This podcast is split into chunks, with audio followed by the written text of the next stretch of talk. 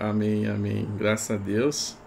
Boa tarde a todos. É, é, de alegria imensa estar aqui, né? Poder compartilhar na mesa aquilo que Deus tem colocado no nosso coração e, se possível, pegar esse papel e caneta realmente, porque a gente, para facilitar, eu queria alguns desenhos que você fizesse, inclusive para entender né, algumas coisas. Então, quando você desenha ou escreve, fica mais fácil, tá?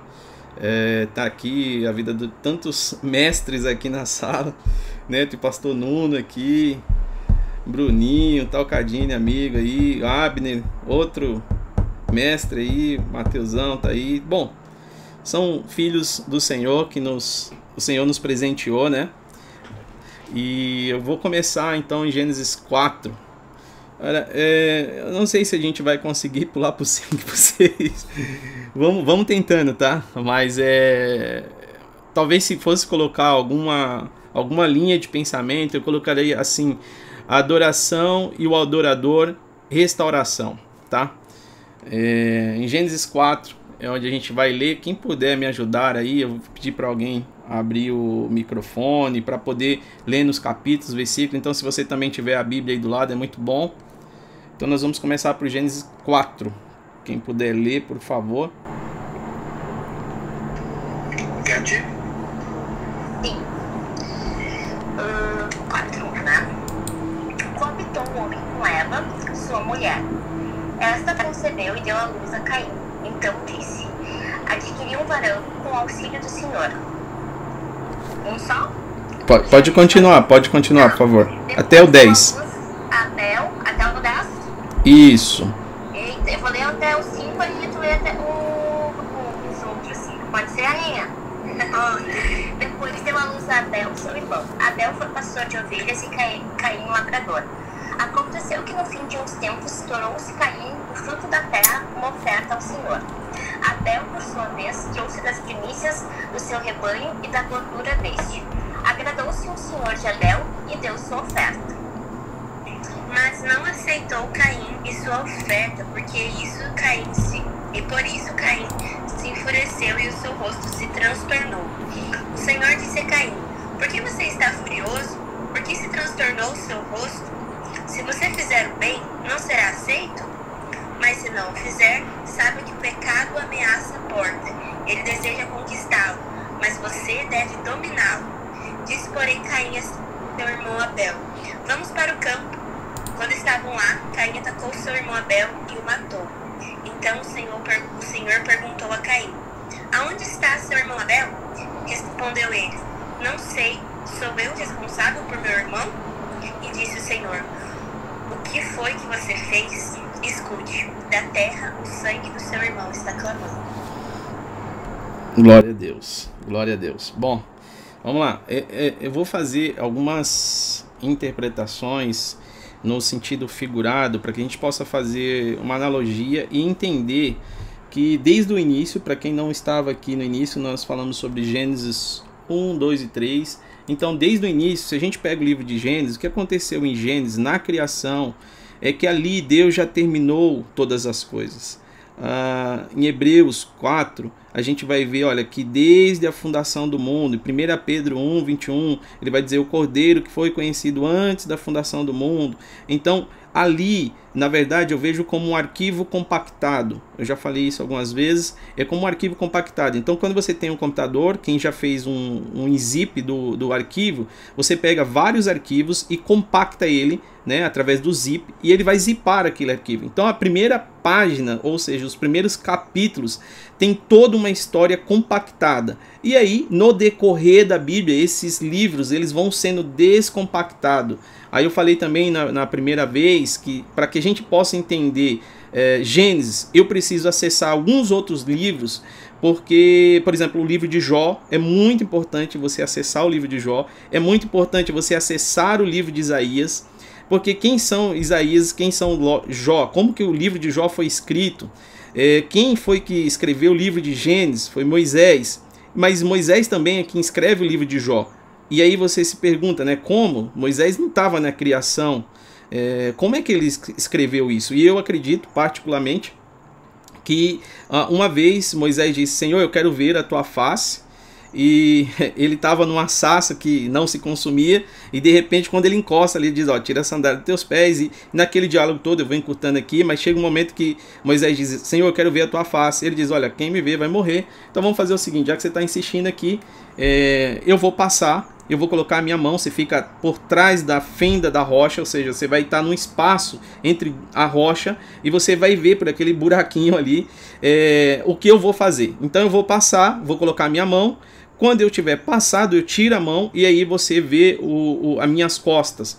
E naquele momento, para mim, é quando Deus revela a glória e aí Moisés vê o passado de Deus, porque Deus passa, tira as mãos, então Moisés acessa o passado de Deus e começa a escrever. No princípio criou Deus os céus e a terra, e a terra estava sem forma e vazia. Então ele começa a escrever e ter a visão daquilo que Deus é, optou por mostrar a ele, inclusive a história de Jó, porque pela ordem cronológica, né, em a minha Bíblia, tem algumas Bíblias, se você comprar, vai ter uma Bíblia de ordem cronológica, que é o tempo do que os fatos aconteceram.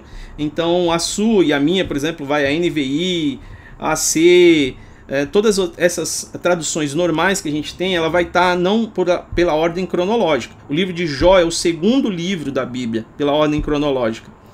E é interessante para a gente juntar isso aqui, porque Jó ele tem muitas respostas em Gênesis e Gênesis tem muita resposta em Jó.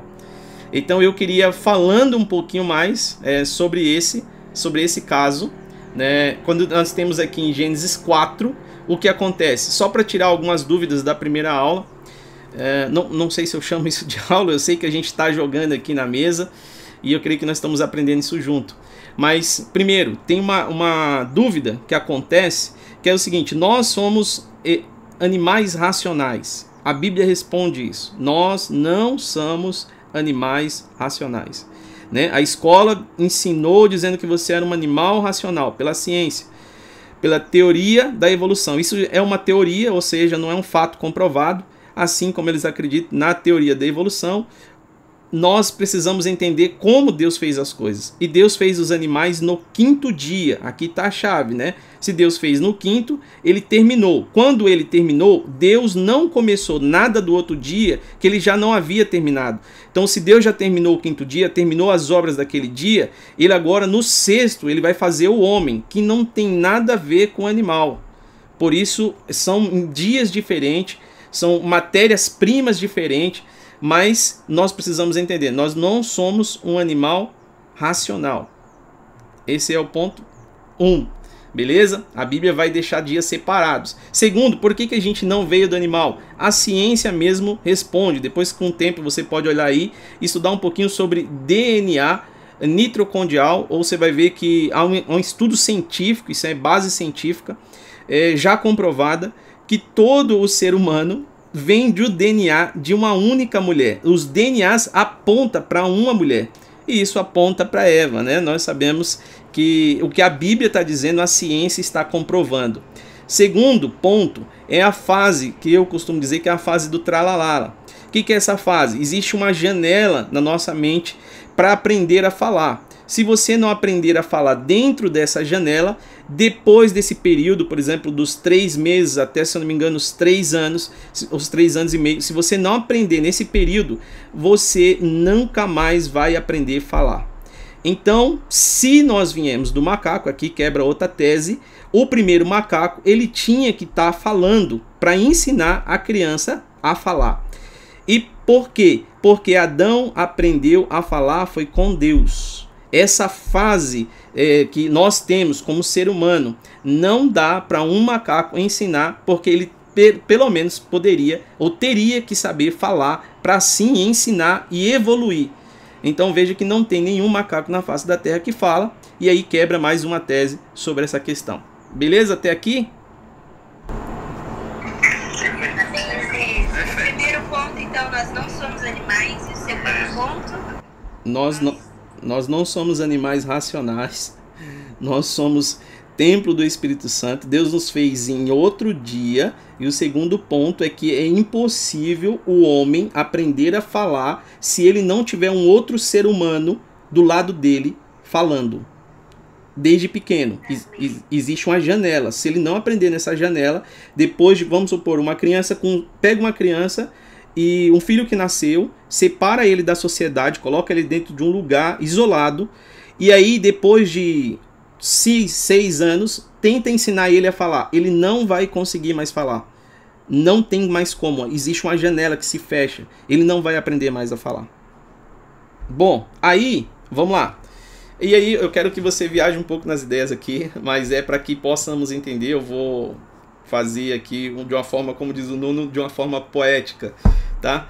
É, eu creio o seguinte: bom, Deus coloca o homem, nós temos aí em Gênesis 4, Deus coloca o homem, Adão e Eva, sua esposa, é, e Satanás, desde para mim, desde o princípio, quando Deus estabeleceu o homem, Satanás é, ele tem uma estratégia. Qual é a estratégia dele? Ele tentou ser igual a Deus, e aí ele vai jogar essa mesma estratégia sobre a mulher.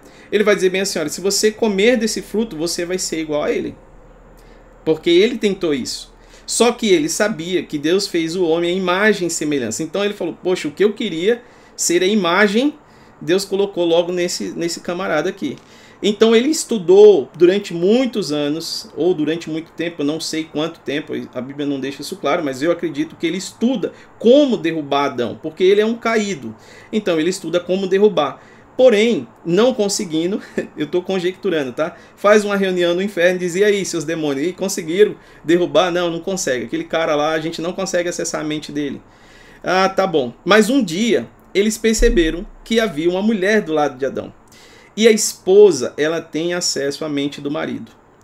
Por isso, ele diz: Bom, eu não consegui derrubar ele, mas achei uma pessoa que pode derrubar ele. E um dia, Adão ele sai do lugar de guarda, como foi lido aqui em Gênesis 4, eu não sei se vocês prestaram atenção, mas quando Caim mata Abel, o Senhor vai perguntar bem assim: cadê o teu irmão? Ele vai dizer assim: eu não, no verso 9, eu não sei, sou eu guardador do meu irmão? Por que, que ele disse isso? Porque a função do pai era guardar o jardim. Então a nossa função, você pode ter uma profissão, por exemplo, eu sou web designer, sou programador, essa é a minha profissão, mas a sua função é a mesma de Adão. Deus não mudou a nossa função.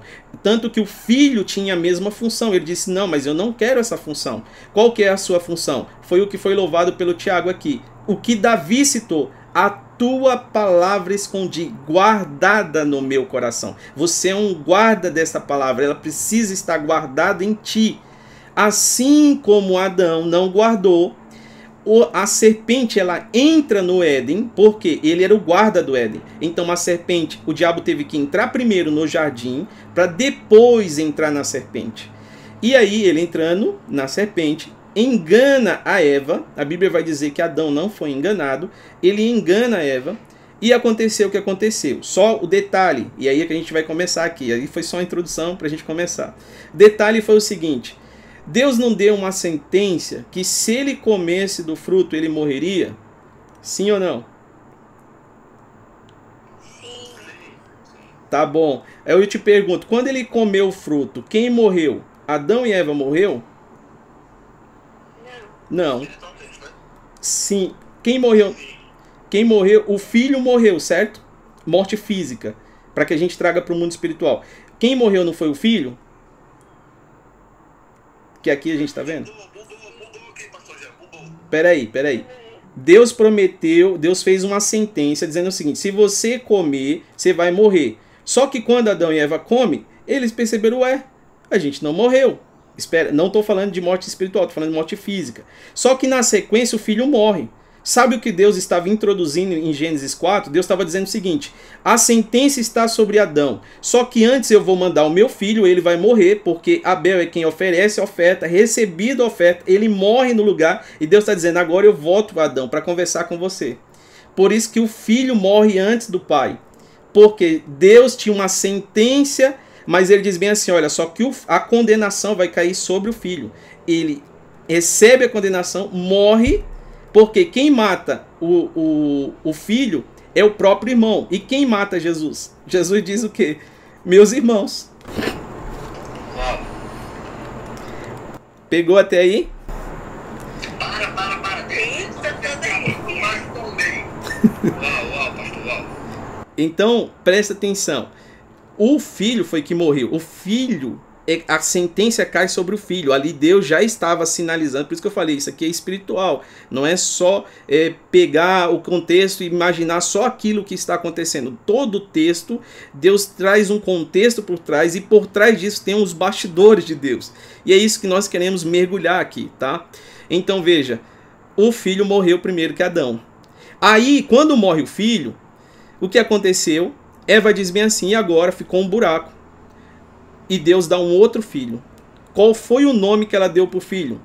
Sete. Sete. Tá bom? Então o que Deus está dizendo é o seguinte: ó, a condenação está sobre o pai, o homem, o filho morre. E o que vai acontecer quando o filho morrer? Deus vai dar um outro filho. O nome dele é descanso. Então Deus está dizendo: quando meu filho morrer, o homem entra no meu descanso. Uau! Sete é o descanso. Brincadeira besta, pastor Sete é o descanso. Segura essa. Pastor Jean. Oi. Quantos meses, anos, décadas de oração para isso aí? Pelo amor de Deus, que chave! É, na verdade, não sei, eu não sei. Assim, o que eu tô falando, o que eu tô colocando com vocês aqui, irmãos, eu acredito eu acredito que durante esse período que nós estamos fazendo aqui, Deus vai trazer revelações maiores. Agora, entenda o seguinte: eu não sou dono de nenhuma revelação. A revelação é Jesus, não existe outra revelação além dele. E nós estamos só descortinando aquilo que ele mostrou. Então, na verdade, a gente não tem revelação. O que a gente traz é algo que já estava ali e da gente a gente não estava vendo. Como Jacó disse, Deus estava nesse lugar e eu não sabia. Porque Betel, ele estava dizendo, Deus estava aqui, mas eu não sabia. Não era Deus que não estava, eu não via Deus nesse lugar. Então eu creio que Deus está descortinando várias revelações e mistérios ao, desde o início. Tipo, a gente não é o, o, o pacote da bolacha, amém? Então vamos continuar. É, agora, vamos lá. Satanás queria derrubar Adão, certo? Por quê? Presta atenção. Ele usou a estratégia de ser igual. E aí eu não quero entrar em política aqui, tá? Mas não, eu só vou dar uma chave aqui.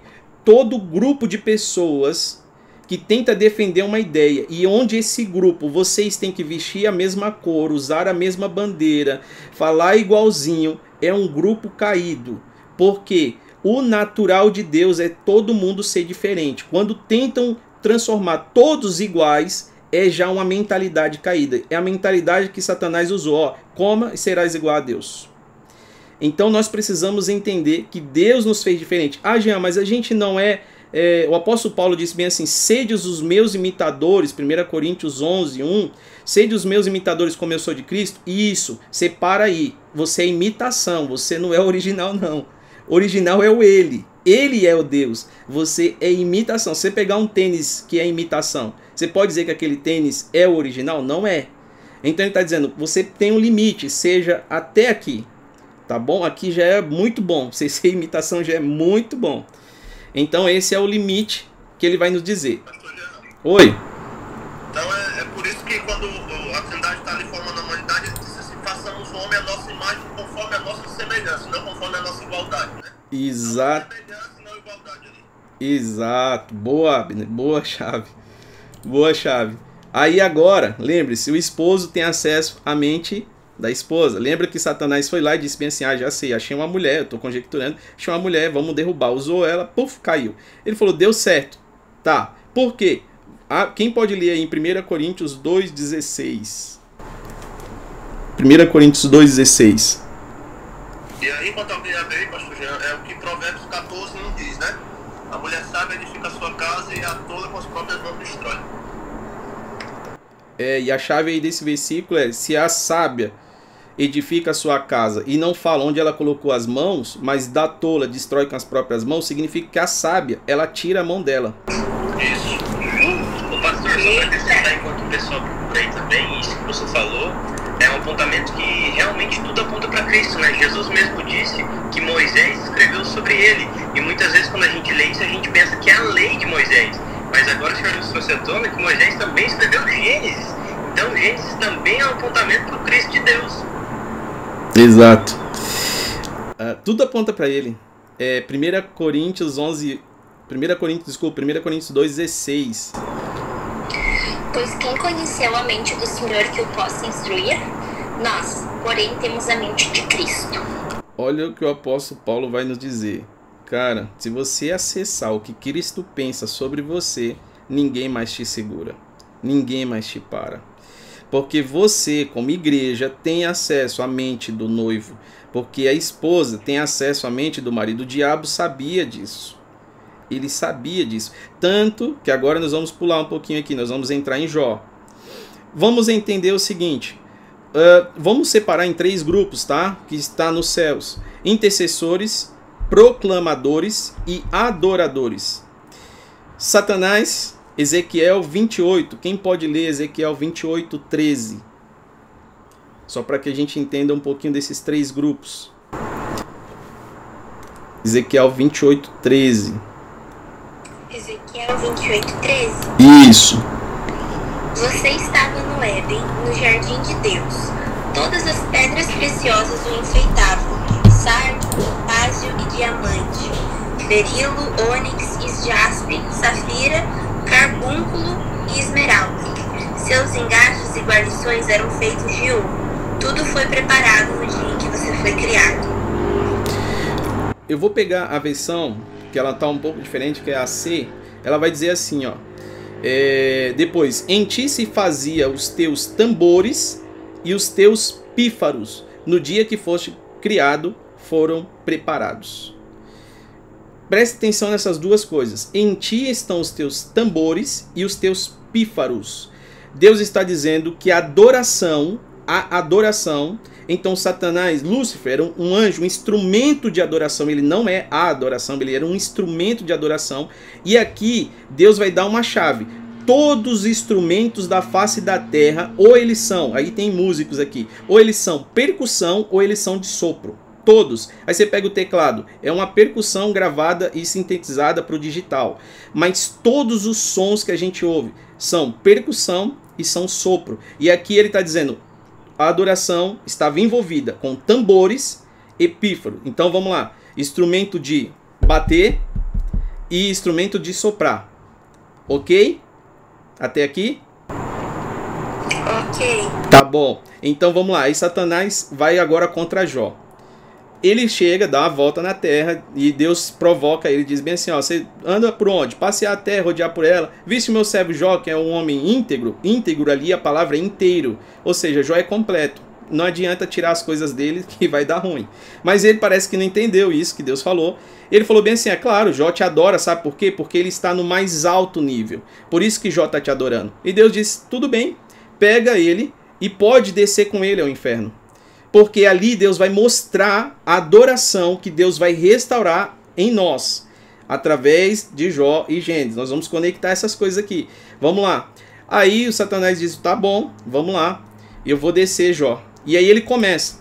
Deus diz: olha, você pode tocar em todas as coisas, e essas todas as coisas foi definida por três áreas. Três áreas, tá? Financeira, família e corpo. Então Satanás mexeu na vida financeira de Jó, mexeu na família de Jó e mexeu no corpo de Jó. Só que Deus disse: aí é o limite, você não vai tocar na vida dele. Porém, vamos pegar aqui, ele foi, ele tinha ordem, olha que interessante isso. Satanás tinha ordem, ele saiu lá da reunião, desceu, ele tinha ordem para matar todo mundo e inclusive a esposa de Jó. Mas o que ele fez? Ele matou os filhos, matou os animais, mas a esposa ele deixou viva. Por quê? Por que, que ele fez isso? Aí está uma questão espiritual. Ele disse: Eu derrubei o primeiro Adão. Lembre que Jó, segundo livro, ele disse: Eu derrubei o primeiro Adão através da esposa, porque ela tem a mente. Eu não consegui acessar a mente dele antes, mas a esposa tem a mente do marido. Então ele vai e diz bem assim para os capetinhos lá: Olha, deixe a mulher viva, pelo menos. Porque se eu não conseguir derrubar ele, talvez pela mulher a gente consiga. E aí, eu creio, aqui eu conjecturando de novo, para que a gente entenda um pouquinho, eu vou conjecturar bastante. Aí, imagina o seguinte, ele fez uma reunião no inferno e diz, olha, matam tudo. Mas Jó, ele, eu tenho três áreas que eu posso tocar. Por quê? A sua pele, E lembra que ele disse: olha, toca, mas não tira a vida dele, porque a vida está relacionada ao sangue.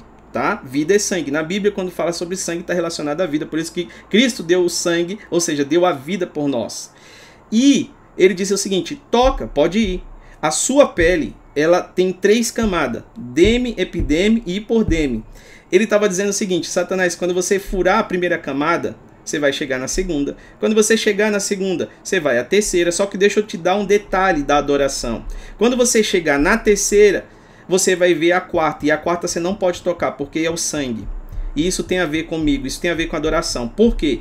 Eu coloquei lá no Éden, em Adão, eu fiz o homem, coloquei um coração dentro dele. Porque isso é instrumento de tambores. Lembra que a adoração envolve dois instrumentos. Todos os instrumentos eles estão envolvidos nessas dois tipos, percussão e sopro. Então Deus estava dizendo, eu coloquei um tambor no homem. Ou seja, o homem ele foi criado para adorar a Deus. Se ele não adorar a Deus, ele vai adorar outra coisa. Aonde está o teu coração, aí está o teu tesouro. Deus estava dizendo, eu já coloquei nele esse instrumento. Agora, quem bombeia o sangue? Coração.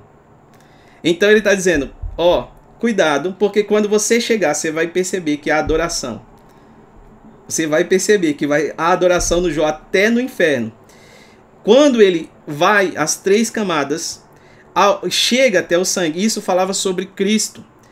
Jó, Deus permite ir para esses três níveis para mostrar o seguinte: você pode passar por qualquer situação desde que você entenda que a sua essência é adoração. Você consegue passar por qualquer situação se você entender que a sua essência é adorar a Ele adorar a Ele. Essa foi a essência que Deus colocou em nós. Agora, você fala, Jean, mas não é o, o instrumento de sopro e o instrumento de percussão que está escrito em Ezequiel? Isso. Coração. Quando Deus fez o homem, o coração dele estava parado, irmãos. Porém, Deus disse o seguinte: eu vou soprar nele.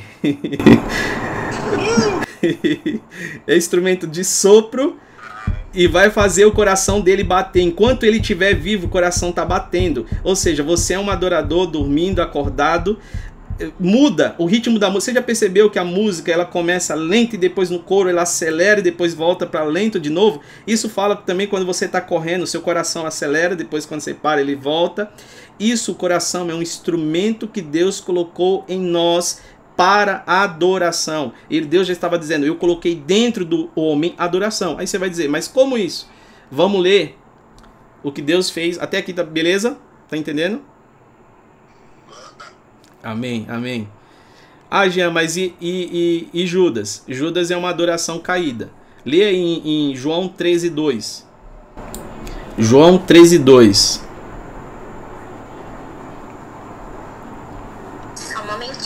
Tá. E o interessante é que a gente vai ver que Jó, ele, depois de tudo que aconteceu nele, a Bíblia vai dizer que Jó caiu no chão, rasgou as suas vestes, raspou a sua cabeça e adorou ao Senhor. Ali era o ápice. 13 2, né, pastor? Isso. Não, desculpa. É, o 13 2, isso, isso, isso. João 13 2. Durante a ceia, tendo já o diabo posto no coração de Judas Iscariotes, filho de Simão, que traísse a Jesus. Uma adoração caída. Ele colocou ao coração, ou seja, ele sabe que é daqui que procede a adoração, então é um instrumento que Deus colocou em nosso corpo para adoração. Ele vai e enche o coração de Judas de uma adoração caída. Por isso, Judas vai e entrega Jesus. E o próprio Jesus vai dizer: Olha, porque deixaste que o diabo fizesse isso? Agora, se a gente entender João 33, João 33, 3. Desculpa, desculpa, João não, Jó, Jó 33, 3. Só um momentinho que eu vou abrir. Amém. Tá.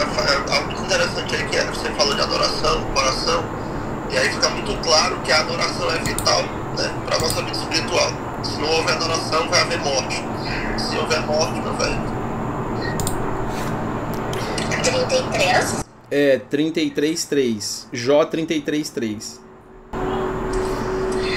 As minhas razões provam a sinceridade do meu coração e, o, e os meus lábios proferem o puro saber. Pode ler o, o, o seguinte, por favor. O Espírito de Deus me fez e o sopro do Todo-Poderoso me dá vida. Olha o que ele está dizendo.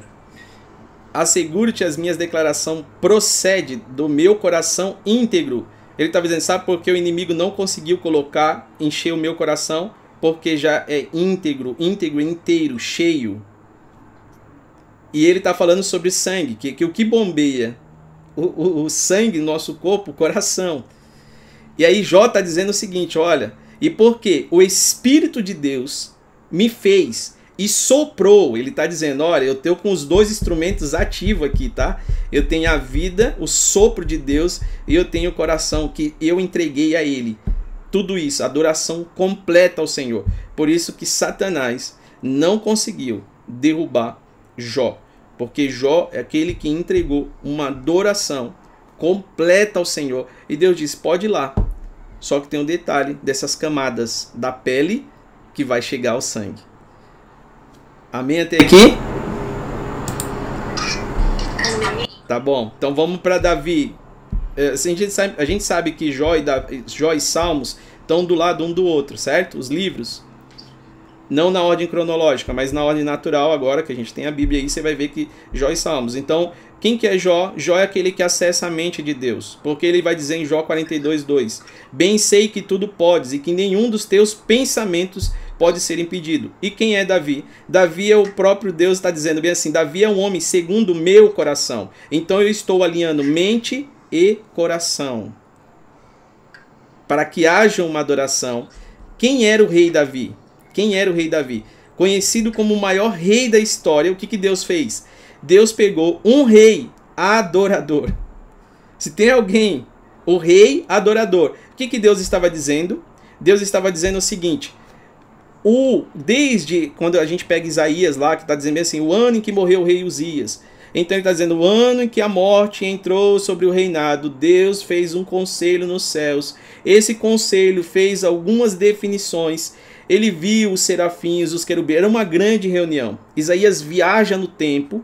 E aí é, ouve-se né, uma voz dizendo, a quem enviaremos? Era uma pergunta. Ele vai, se intromete nessa viagem ao tempo e diz bem assim, envia-me a mim.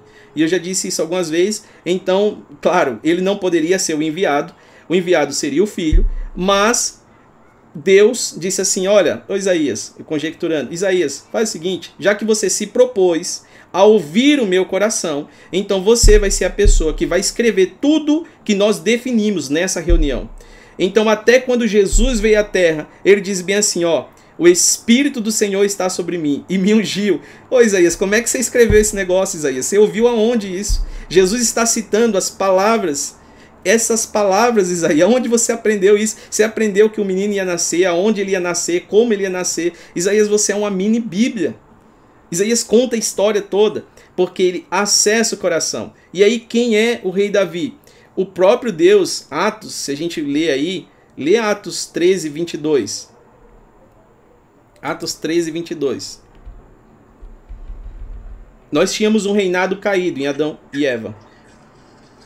Nós tínhamos um reinado caído. E Jesus morreu e na sua cruz estava escrito Rei dos Reis. Então, o que, que Jesus veio fazer? Levantar um reinado que estava caído. Aninha, tu consegue ler pra mim? Consigo, Atos 13, 22, né? Isso. Depois de rejeitar Saul, levantou-lhes Davi como rei, sobre quem testemunhou: Encontrei Davi, filho de Jessé, homem segundo meu coração. Ele fará tudo o que for da minha vontade. Hum, então quando Deus tem o meu coração, eu entrego a minha vontade a ele.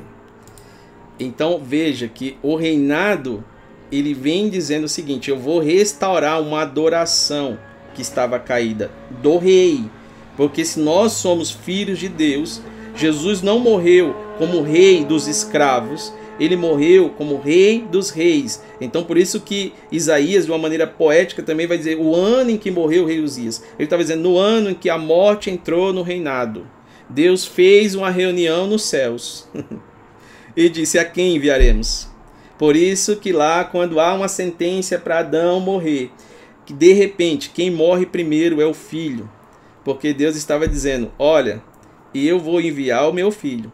O meu filho morre e recebe a sentença para trazer o reinado de volta. Por isso, o seu próximo filho se chamará Sete, que é descanso. Você descansa no meu reino.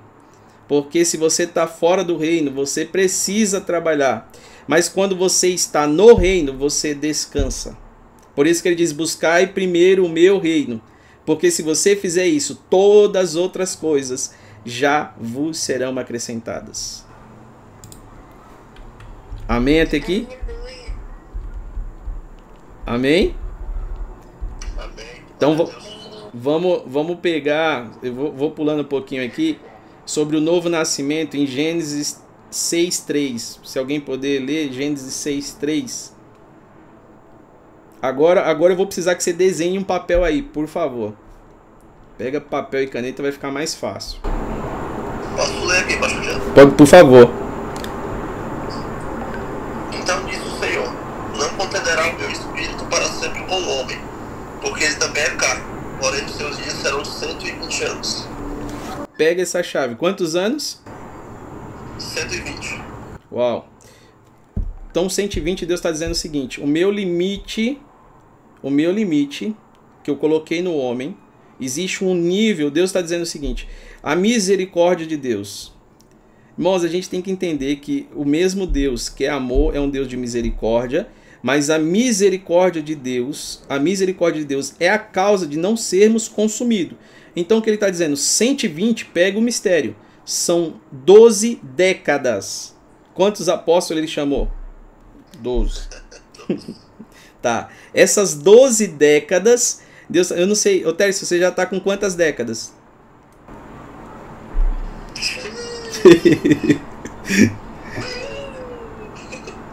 tá. Essas coisas não podem ser reveladas. tá bom. Tá bom, então vamos lá. É, é, lembrando aqui, o, o, quando Adão cai, lembra que Deus fez de Adão, Deus tira de Adão a sua esposa, certo?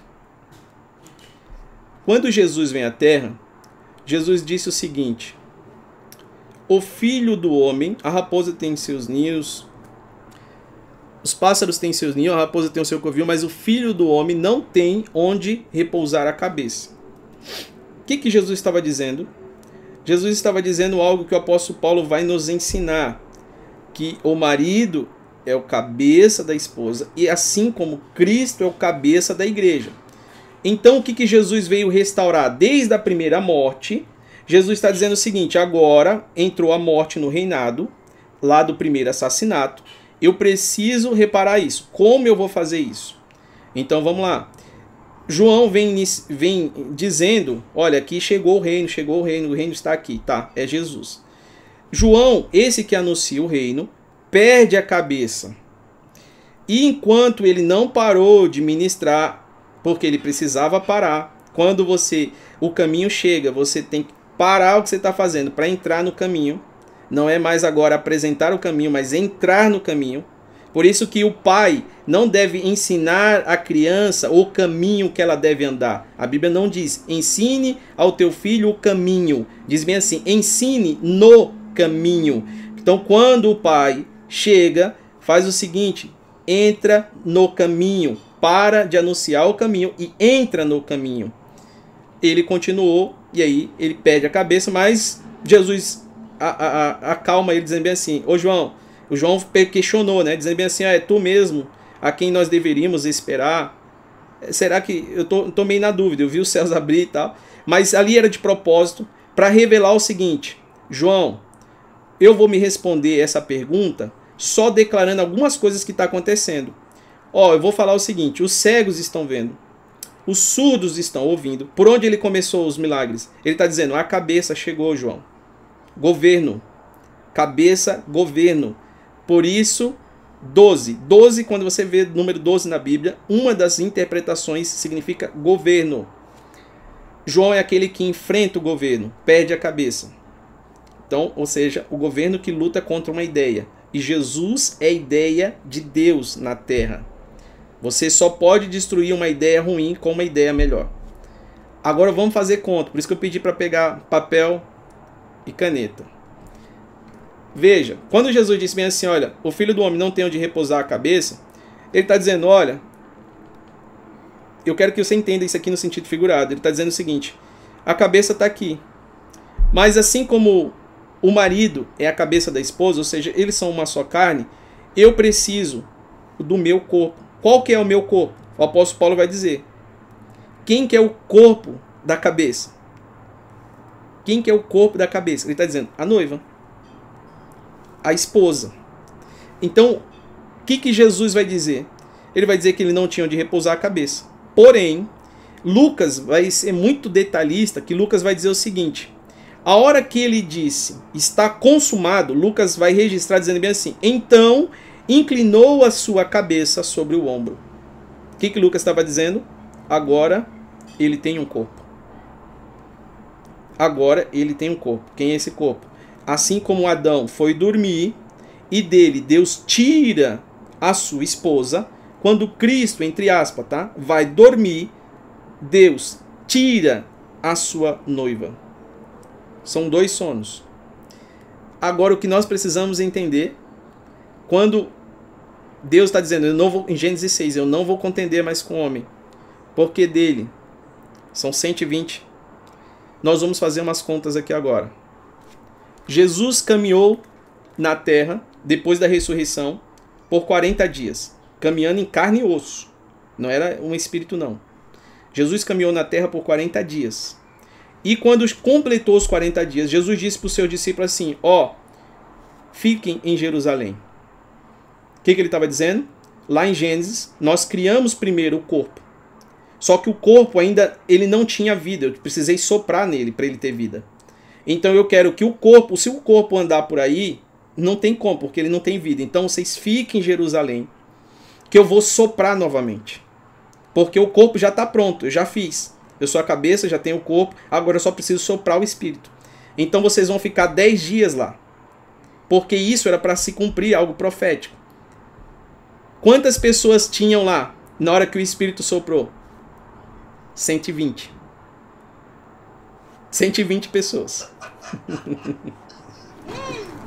Segura aí. Segura aí. 120 tempo de misericórdia.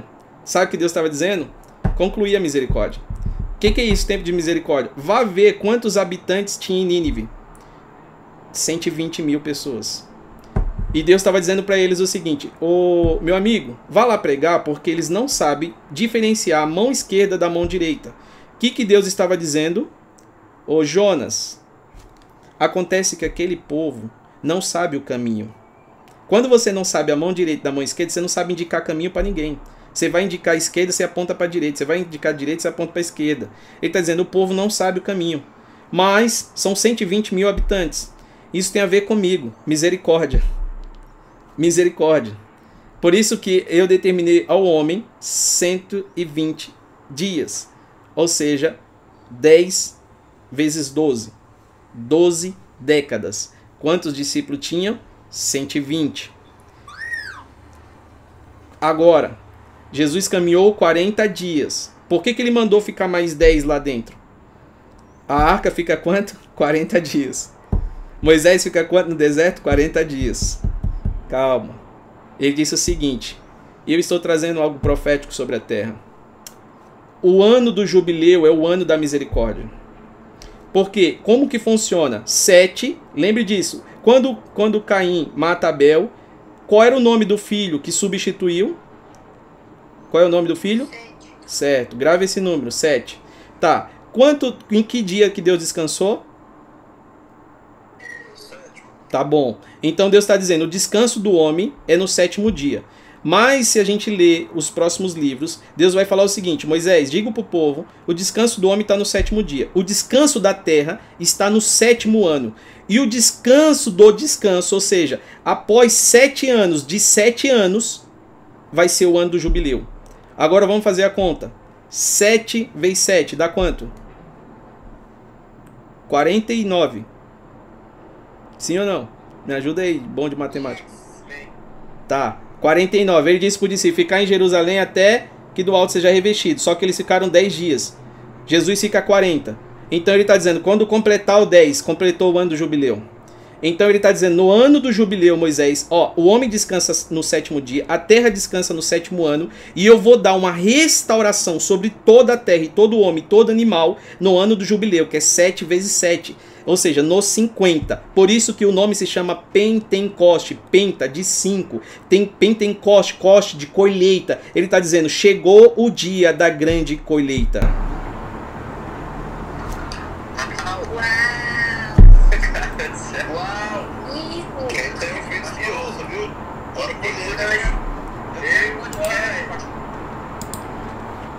Segura, segura, segura. Quando ele completou os 50, ele está dizendo, ó, chegou o grande dia da... agora, irmão, eu quero que você pegue isso no seu espírito. Eu falo isso, cara, meus olhos enchem de lágrimas.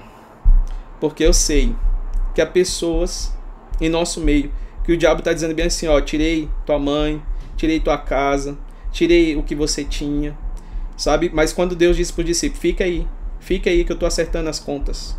Fica aí, fique em Jerusalém.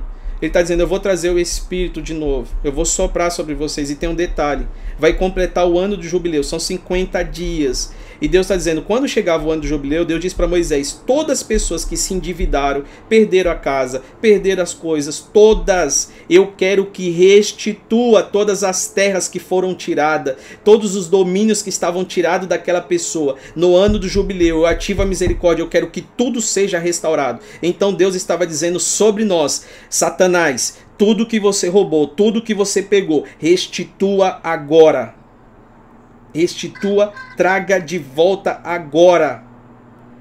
Equibalo. Agora. Veja isso. João 4, 6. E respondeu Jesus: Eu sou o caminho, a verdade e a vida. Ninguém vai ao Pai a não ser por mim. Então o que Jesus estava dizendo? Lembra de Nínive, que tinha 120 mil habitantes e eles não sabiam o caminho? Então eu estou com 120 pessoas orando e adorando. e agora eu vou dizer para eles o seguinte: eu sou o caminho verdadeiro que te leva à vida. Eu sou o caminho verdadeiro que te leva à vida já era. Eu estou levando vocês de volta para casa. Restituição da sua casa, restituição do seu lar. Vocês estão de volta. Eu não estou restituindo algo sobre a terra simplesmente. Na terra vai ter que restituir. Mas ele está dizendo: eu estou restituindo moradas celestiais. Eu estou restituindo dons celestiais. Eu estou restituindo aqueles 50. Por isso que vem o sopro do Espírito. É algo espiritual. Ele está dizendo: olha, junto com isso está vindo muita coisa sobre vocês. Por isso que na primeira ministração, milhares de pessoas, antes de Pedro terminar a pregação, disseram: Eu quero esse Jesus. Ele nem precisou fazer apelo. Porque. Lê, lê aí, pode ler, pode Pode ler. Lê lá, o verso 4 lá. Lê, lê, lê, lê, lê, e edificarão os lugares antigamente assolados e restaurarão anteriormente destruídos e renovarão as cidades assoladas destruídas de geração em geração. Vamos fazer conta? Vamos fazer conta? Lembra que, que eu falei de três fases sobre adoração quando o diabo vai atacar Jó? Agora eu vou pegar Moisés. Porque Deus não deu uma sentença para Adão, só que a sentença cai sobre o filho. Presta atenção nisso. Moisés. Moisés ele passou 40 anos da sua vida com Faraó, 40 anos no deserto e mais 40 anos com Deus. Quanto dá o total de 40 mais 40 mais 40? 120. 120. Então, o que, que significa isso? A misericórdia de Deus para o novo nascimento. Enquanto há fôlego de vida, a misericórdia de Deus para a tua vida. Deus estava dizendo: Eu não vou mais contender com o homem, porque o limite dele vai ser 120. Deus estava dizendo: Se você chegar ao último segundo, ainda há misericórdia. E eu estou com a misericórdia, a porta da misericórdia está aberta sobre a tua vida. A porta da restauração está aberta sobre a tua vida. Por isso, na Torá, esse ano do jubileu era restauração. Agora, veja isso. Levíticos 25, Levíticos 25, do 1 ao 4. Quem puder ler, por favor. Aninha, se tu conseguir, lê pra mim. Ok, Levíticos. Levíticos 25, do 1 ao 4. Ok. Então disse o Senhor a Moisés no Monte Sinai: Diga o seguinte aos israelitas: Quando vocês entrarem na terra que lhes dou, a própria terra guardará um sábado para o Senhor. Durante seis anos semeiem as suas lavouras, aparem suas vinhas e façam a colheita de suas, suas plantações. Mas no sétimo ano a terra terá um sábado de descanso, um sábado dedicado ao Senhor. Não semeiem as suas lavouras e nem aparem as suas vinhas. Se, eu, eu, se a gente continuar lendo, você vai ver que depois vai chegar o ano jubileu. Então ele está falando sobre o sétimo descanso do homem, depois sobre o sétimo descanso da terra e sobre os sete vezes sete, era sete anos de sete anos, que dá exatamente o número 50 no total. É o descanso que Deus reservou para nós e a restituição. Aonde está esse descanso? Em Cristo Jesus. Aonde está a restituição? Em Cristo Jesus. Tudo está apontando para Ele. E aqui eu vou só abrir um pouquinho mais e a gente volta já para Gênesis. É o seguinte: o candelabro. Quando Deus disse haja luz, o que aconteceu? Houve luz. Então, o que está, a gente já falou isso na, na primeira primeiro sábado, o que está iluminando o dia não é o sol, mas é a palavra. Se Jesus é a palavra de Deus, o Verbo encarnado, eu quero que você preste atenção no que tinha no tabernáculo, que aí fala sobre o nosso corpo. Nós temos corpo, alma e espírito. E o que tinha no tabernáculo, quem puder depois pegar o desenho do tabernáculo, você vai ver que no tabernáculo tinha um sinal de uma cruz. Se você ligar os elementos, vai ter o desenho de uma cruz no tabernáculo. No meio do tabernáculo, ou seja, entre o átrio e o santo dos santos, nós temos o candelabro. Jesus está na cruz, Jesus está nas cruz, e agora eu queria que você ligasse uma coisa a outra. Jesus ele é subido à cruz às 9 horas. 9 horas. Vamos fazer conta aqui. 9 horas. Das 9 até as 12, o dia estava normal. Quando deu 12 horas, o dia escureceu. Por que, que o dia escureceu? Deixa eu explicar, agora eu vou em Gênesis.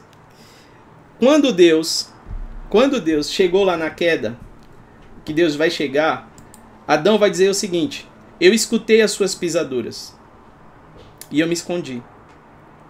Jesus está exposto na cruz. A vergonha. Adão estava com vergonha. Jesus está exposto à vergonha. Ele está nu. Adão estava nu. Agora, presta atenção. Por que, que Deus fez questão de escutar os seus passos? Deus estava dizendo o seguinte: a hora que vocês comeram do fruto, duas sementes caíram. Uma semente está sobre a mulher. E isso tem a ver com o que eu vou fazer. Da semente da mulher. Ele está dizendo, mas outra semente caiu no solo. E essa semente, eu vim sufocando ela, eu pisei nela. Para que você, Adão, não colhesse isso, mas que o filho morresse em seu lugar. Como isso? Porque Deus ele vem na viração do dia, ou seja, a hora que o sol está indo embora, Aí, Jean, isso tem a ver com o quê? Porque a Bíblia está dizendo bem assim: ireis, mas não pequeis. Porque antes que o sol se ponha, vá lá e resolva isso. Por isso que Deus vem resolver a situação na viração do dia, antes que o sol se pôs. Agora, quando Jesus está das 9 horas até as 12, o sol está lá. Mas quando Jesus completa as 12 horas, o sol vai embora. Por que, que o sol foi embora? Ele está dizendo: já arranquei a semente ruim e coloquei a semente boa e ela morreu. A semente boa, Jesus. Então você tem o poder, Tiago vai nos ensinar dizendo o seguinte: você tem o poder, quando você falar uma palavra de maldição sobre o seu filho, sobre a sua esposa, sobre o seu cônjuge, você tem o poder de ir lá antes da viração do dia e arrancar essa semente de maldição. Existe um mistério aqui. Deus vai encontrar Adão na viração do dia. Agora eu queria que você olhasse para o candelabro. Quem tiver o desenho do candelabro, você vai desenhar o seguinte: são três hastes no início, uma no meio e mais três no fim. O desenho do candelabro é o desenho de uma árvore. Hum, por quê? A árvore da vida estava ali. Calma, porque Moisés ele vê uma árvore que pega fogo. Candelabro é algo que tem que ter fogo. Calma. E aí o que aconteceu agora? O desenho do candelabro, a haste são três ramos de um lado e três do outro. Então Jesus ficou das nove horas até meio-dia na cruz. O céu se apaga. Porque estava dizendo o seguinte, cara, a gente nunca foi iluminado pelo sol, foi pela palavra. Então, se ele está ali, cumpriu as três horas, apaga-se o céu. É, é, as primeiras fases do candelabro. O candelabro é dividido em três. E quem está no meio? O candelabro são sete hastes. Então, quem está no meio? Jesus. Mas ele está dizendo: olha, existem outras três. E aí você vai ver o seguinte: da meio-dia até as três são mais três horas. E quando completou as três horas, Jesus disse o seguinte: está consumado. Eu fiquei três dias, o céu ficou três dias escuro. Três horas escura. Porque essas três horas, ele está dizendo: está consumado. Entrego o meu espírito essas três horas, então são três horas antes do meio-dia e três horas depois do meio-dia.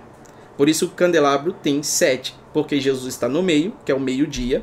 E agora a gente vai entender essas questão de três, três, meio-dia. Quando você pega o, o desenho do candelabro, ele fala o desenho do que estava no tabernáculo fala sobre nós. Tabernaculando, Jesus está tabernaculando em nós. O tabernáculo é dividido sobre corpo, alma e espírito corpo, alma e espírito. Jean, onde está a minha guerra para que eu volte uma adoração ao Senhor na sua plenitude? Onde está a minha guerra? Vamos lá. O corpo de Jesus, quando ele estava no Éden, ele entregou, quem pode ler em Lucas 22, 44? Lucas 22, 44. Alguém pode ler? Mim, porque agora eu. Obrigada, amiga. Imagina. É Lucas 22, 44? Isso. Lucas 22, 44. Estando angustiado, ele orou ainda mais intensamente, e o seu suor era como gotas de sangue que caíam no chão. Tá, então no jardim, Deus, o próprio Jesus entregou ao Pai o corpo. No jardim ele já entregou o corpo. Presta atenção às fases. Ele entrega o corpo, porque ele está dizendo, ó, água e sangue. Isso tem a ver com o novo nascimento. Quando nós nascemos, sai água e sangue. E naquele momento ele já entregou o corpo. Mas tem mais duas fases.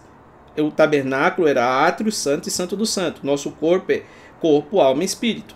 Então agora Jesus vai entregar a alma. Pode ler o verso é, Lucas 22, 42. Lucas 22, 42. Um, pai, se queres, afasta de mim esse cálice. Contudo, não seja feita a minha vontade, mas a tua.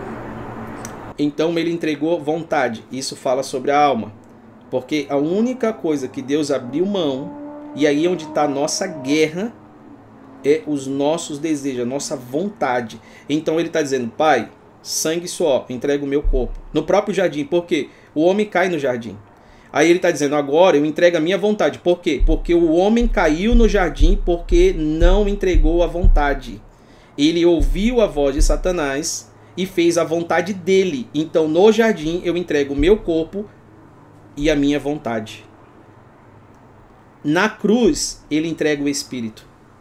Ele estava dizendo: já está consumado o meu corpo, a minha vontade, e na cruz eu lhe entrego o meu espírito. Agora, por que, que você está falando, Jean, que é alma está relacionado a isso? Eu queria que isso aqui vai várias linhas teológicas, mas eu vou falar aquilo que eu acredito, tá? Sobre essa tricotomia de corpo, alma e espírito. É... Lê, por favor, em Marcos 8,36. E outro pode ler, quem tiver aí, por favor, também, Eclesiastes 12,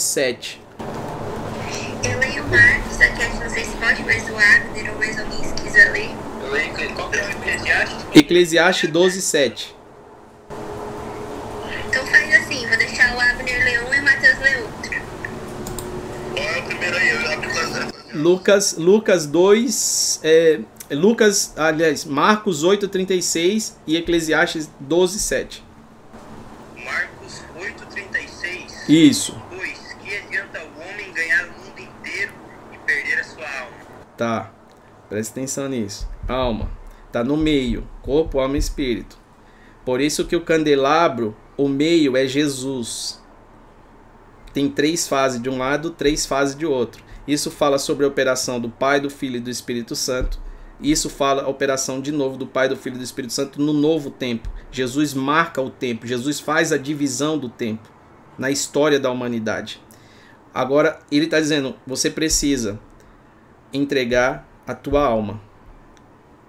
Vamos ler Eclesiastes 12, 7 para a gente entender o negócio? Eclesiastes 12, 7. Vou ler aqui. E o pó volte à terra como era, e o espírito volte a Deus que o deu. Tá. Então, se o Espírito, Jesus disse, Pai, eu te entrego o meu Espírito, ele está devolvendo. Eu quero que você entenda aqui sobre nós, tá? Entenda o seguinte: o meu Espírito volta para Deus, o meu corpo volta para o pó. Eclesiastes 12, 7. E a minha alma? Ele está dizendo: Isso é um lugar que você precisa entregar para mim. O seu corpo é uma sentença, vai voltar para a terra. O teu espírito é uma sentença, vai voltar para Deus. Então qual é o nosso maior problema? A humanidade. Deus não quer a minha espiritualidade, porque Deus já tem a minha espiritualidade. Deus é espírito. Deus quer a minha humanidade.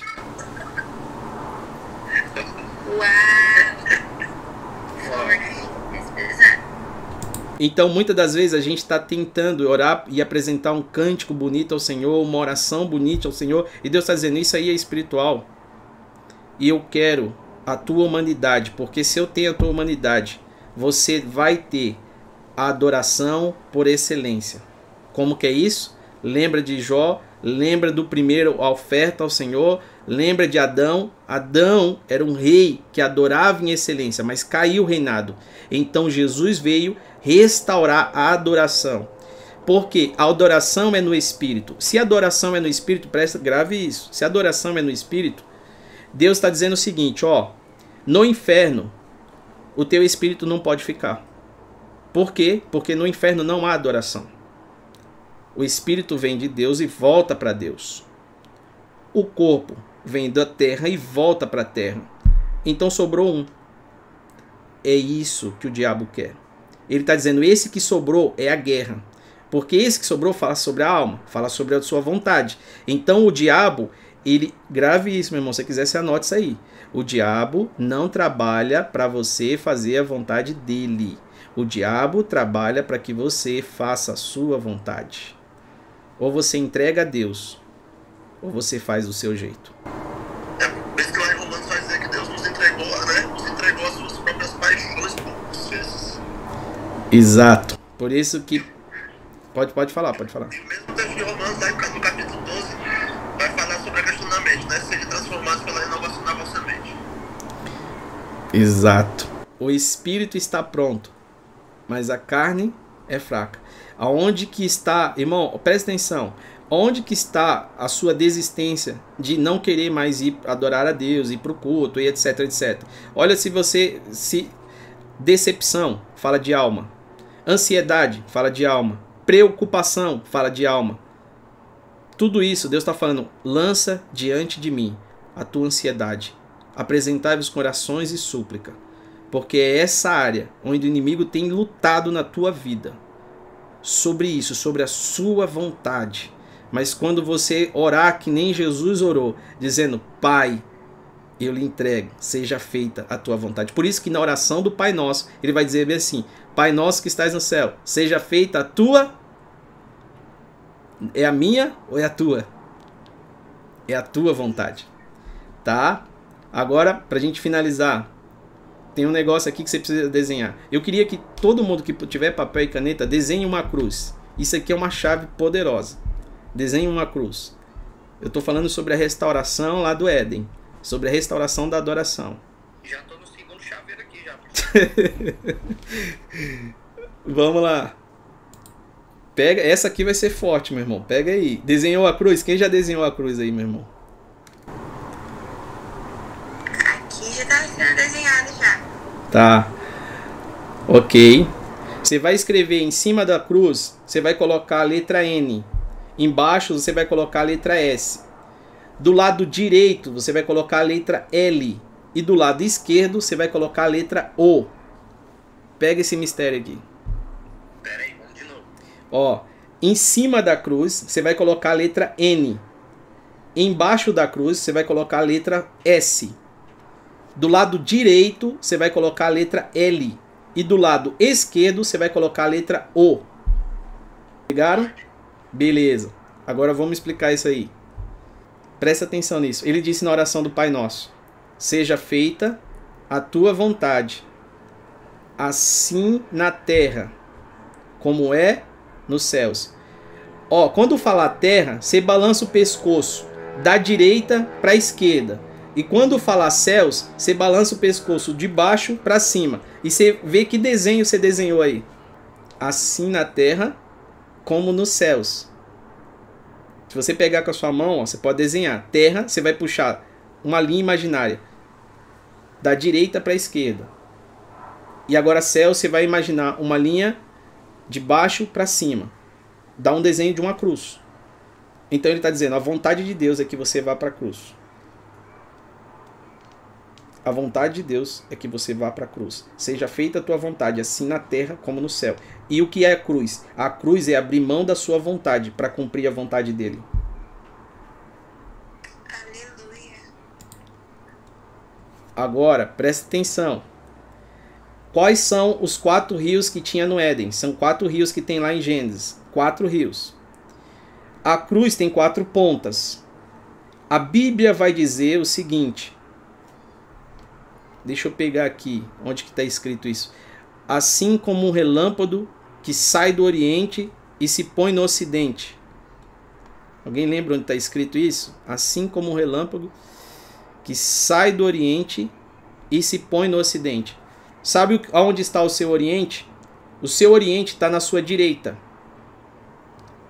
O seu Ocidente. 24, 27, pastor. Tá, então lê para nós, por favor.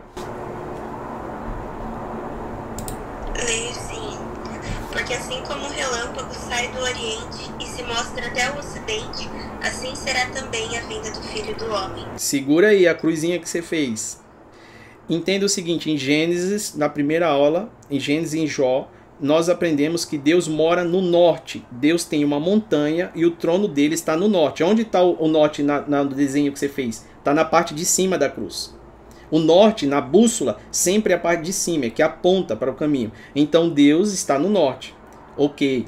E aí sobrou o oeste, o leste e o sul. Então ele está dizendo, assim como o relâmpago, que sai da onde? Do oriente. Sabe onde que fica o oriente? Lá do leste. E onde que fica o outro? Oeste. Isso. Então ele está dizendo assim: meu filho vai sair da direita, ele vai até a esquerda. Depois, quando der meio-dia, porque meio-dias, quem estuda um pouco de ciência vai ver que o sul são as 12 horas. Para quem estuda navegação por GPS, o sul são as 12 horas. Então ele está dizendo, por isso que o céu vai ficar escuro, porque deu meio-dia, meu filho vai ao inferno agora, ele vai descer e depois ele vai subir ao norte de novo. Então ele saiu da direita, foi até a esquerda, como um relâmpago, desceu às profundezas do inferno e depois ele sobe. E aonde ele está sentado agora? Está sentado, 1 Pedro 3,22. Qual, havendo subido ao céu, reina à direita de Deus. Aleluia. Então ele sobe aos céus e está à direita de Deus. Aí você fala, bom, mas e o que tem a ver isso? Isso fala sobre a cruz, isso fala sobre nós e fala sobre a vinda de Jesus.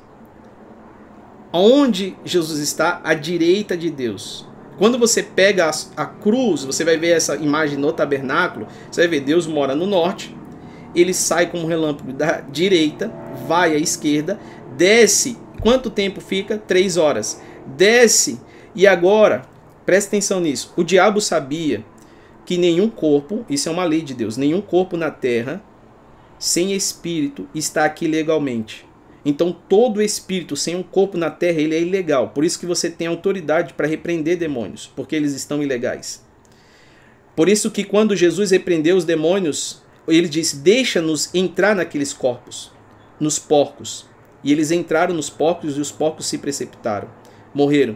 Então eles têm que sair da região, porque todo espírito sem um corpo na terra é ilegal. Então, quando Jesus vem de forma corpórea, ele está dizendo: Satanás, eu estou legal, eu morri, estou descendo porque eu posso descer, porque eu vim à terra de forma legal, estou descendo ao inferno, pagando toda a dívida na cruz, estou retirando toda a chave da morte, ou seja, aquilo que você tinha que colocou medo em vários profetas até aqui. Elias teve medo de morrer, Jonas tinha medo da morte, Moisés tinha medo da morte, João teve medo da morte, todos tiveram medo da morte, só que ele está dizendo, daqui para frente, os meus discípulos, eles vão morrer de morte trágicas, mas eles já não têm mais medo da morte. Aleluia. Então, o que o Senhor está nos ensinando sobre a sua vinda, sobre como vencer nesses dias, Deus está restaurando o nosso coração para uma adoração que seja elevada aos céus. Uma adoração, por isso que ele diz: a hora é chegada em que busco os verdadeiros adoradores que adoram em espírito e em verdade. Até aqui pegou? Sim, sim, sim. Agora vamos para o Salmo 24. Baixa a tua cabeça, se possível, baixa a tua cabeça. Jesus desce ao inferno. Inferno, o que é inferno? Lugares baixos. Então, quando você baixa a tua cabeça, Salmos 24 diz assim: Levantai, ó portas, as vossas cabeças. Levantai, ó entradas eternas, e entrará o Rei da Glória. Quem é o Rei da Glória? O Senhor dos Exércitos. Por que, que ele está dizendo que ele é o Senhor dos Exércitos, Rei da Glória? Deus está dizendo o seguinte: Eu estou em guerra, só que as minhas guerras são vencidas com adoração. Por isso eu quero que Davi restaure, eu quero restaurar a tenda que Davi levantou, porque Davi foi o rei, que era um homem segundo o meu coração, que entendeu que um rei sem adoração é um reinado democrático. Ou seja, pode ter vários deuses. Mas ele está dizendo, quando a adoração está apontada para mim, Davi colocou a adoração 24 horas. Para quem não sabe, Davi restaura a tenda e colocou, nem, Deus nem tinha pedido, mas ele levantou a adoração 24 por 7. Era 24 horas, 7 dias da semana. E aí, o próprio Deus está dizendo o seguinte: eu vou fazer, eu vou restaurar isso. Sobre o que? Reinado. Se nós somos filhos do rei, e Jesus morreu pelo Rei dos Reis, ele está dizendo: Eu vou restaurar em vocês a adoração. Isso tem a ver com o coração, isso tem a ver com o meu espírito, isso tem a ver com corpo, alma e espírito. O que nós precisamos nesses dias, nessa guerra, para vencer, você precisa entregar uma adoração ao Senhor. Você precisa construir um altar. O primeiro homicídio foi porque alguém construiu um altar ao Senhor. O primeiro homicídio foi porque alguém construiu um altar ao Senhor. E ali, ele foi a oferta, porque é ele que morre. Então, se você construir um altar ao Senhor, Deus te convida para que você possa morrer. Por... Porque não vivo mais eu, mas Cristo vive em mim. É isso que a gente possa voltar à adoração. E como que é isso? Deus colocou dentro de você um coração, que é um instrumento, e Deus soprou em você o espírito, que é outro instrumento. Os todos os instrumentos são assim, baseados nesses dois: percussão ou sopro. Então, dentro, eu acredito, eu acredito que lá nos céus, os anjos, em ritmo de tambores, cantam santo, santo, santo, santo, santo, santo, santo. E nós, sabe, sabe tambores de guerra? Eu não sei, eu não sei se se, se vocês já ouviram um hino chamado Despertar, que ele começa dizendo é, sobre os leões, o leão vem rugindo, Então eu creio que lá nos céus os instrumentos eles tocam em ritmo de tambores de guerra, porque ele está dizendo: quem está vindo aí? O Rei da Glória. Quem é esse Rei da Glória? O Senhor dos Exércitos. Ele está levantando os adoradores. Os seus corações bate como bate a adoração aqui nos céus. São como tambores na terra. Por quê? Porque eu estou reunindo um grande exército. O Senhor dos Exércitos. Esse exército faz o quê? Esse exército, veja o exército que Deus levantou quando Moisés estava guerreando. Veja o exército que Deus levantou quando Davi, Josué, todos eles estavam guerreando. Deus falou: ó, deixa eu falar para vocês, para vencer, vocês precisam colocar os levitas na frente. Mas como assim eles são frágeis? Eles não sabem nem atirar. Sim, põe a adoração na frente. Põe o louvor na frente. Põe a, eles vão louvando ao Senhor, porque o inimigo não vai suportar isso. Por isso que Jó venceu, porque Jó era um adorador que Satanás não conhecia. Jó não conhecia Deus, mas também Satanás não conhecia Jó. Porque ele não sabia que em Jó havia uma adoração tanto nos céus como na terra. Por isso que ele está dizendo: pode colocar Jó lá no inferno, porque ele vai continuar me adorando. Então, independente da situação que você esteja passando, continue adorando ao Senhor. Que seja a ti um adorador ao Senhor. Que o Senhor restaure isso sobre a sua casa, sobre a sua família. Nós estamos para perto da Páscoa. E eu creio que essa será uma das melhores e maiores Páscoas que nós já vivemos, porque isso se fala sobre um tempo de colheita. Irmãos, Deus tem uma grande colheita sobre a nação brasileira, sobre todas as nações, mas não porque nós somos brasileiros, eu não consigo te explicar isso, mas eu vejo todas as profecias apontando para o Brasil, dizendo: olha, Brasil para mim é um dos países que as pessoas vão dizer bem assim: ah, o Brasil a quarentena é eterna. Sim, porque ele disse ficar em Jerusalém. Eu estou caminhando 40 dias sobre o Brasil. e vocês fiquem dentro de casa. Mas tem um detalhe: eu tô, a Bíblia vai dizer em Atos 1 que quando o Espírito soprou, encheu toda a casa. Ele faz esse detalhe: encheu toda a casa. E todos que estavam na casa, os 120. Ele está dizendo: a minha misericórdia sobre o Brasil. Existe uma expectativa que o Brasil vai de mal a pior. Mas Deus está dizendo: é porque eles não viram a ressurreição. Eles não viram a ressurreição. Porque eu estou trazendo sobre a nação brasileira o ano do jubileu. Eu estou restaurando tudo que foi roubado. Nós vivemos um grande período de roubo. Ele está dizendo: não se preocupe, porque o Rei, o Senhor dos Exércitos, está levantando adoradores nas suas casas. E esses adoradores colocarão chamas sobre as suas casas. E assim eles tocarão a terra com chamas no coração. Por isso que Deus quer um coração que bate. Sabe quando Deus está dizendo o seguinte? Ele está dizendo: buscar-me-eis e me acharei. Você só pode achar ele. Ele está dizendo quando me buscar de todo o vosso coração. Ele está dizendo, sabe o que você vai ter que fazer? Vai pegar esse tambor que eu coloquei dentro de você, porque isso tem a ver com adoração. Ele está dizendo quando você vier com toda adoração, você vai me achar. Por isso que tem pessoas que passam horas no culto e dizem eu não estou sentindo nada, porque você não está entregando a ele tudo. Mas tem pessoas que chega dois, três minutos no culto, ele ouve uma palavra e diz: Ei, o Senhor me pegou, eu achei ele, eu achei ele, porque ele veio com coração de adoração. Ele veio com um coração de oferta ao Senhor. Deus colocou um instrumento de adoração em ti. Por isso que o inimigo luta tanto para que você fique com o coração entristecido. Para que você fique machucado com as situações que está acontecendo. Mas ele está dizendo: ficar em Jerusalém. Eu estou trazendo um novo. Eu estou trazendo um vinho novo. Um sopro sobre o corpo. O espírito da vida. A oferta foi recebida. Sabe, eu não sei, não sei para vocês se vocês estão fazendo conta, eu gosto de fazer conta, não para saber sobre detalhes do dia que a volta de Jesus veio vir, mas eu faço as contas como Daniel fez na Babilônia. Daniel contou os dias e está dizendo bem assim: olha, são 70 semanas, são 400 anos, ele, está, ele vai nascer. Foi Daniel que apontou fazendo os cálculos. Mas o que, que você está dizendo, Jean? 2020 começa uma pandemia. 2021 é o segundo ano de uma pandemia. Mas 2022. a terceira hora. Ao terceiro dia. Ao terceiro ano Ah, meu Deus. Aleluia. Há uma restauração, irmãos. As igrejas vão ficar pequenas. As igrejas vão ficar pequenas. Os adoradores vão para ruas. Sabe o que Deus está fazendo? Deus está incendiando jovens. Deus vai colocar candeias sobre as ruas.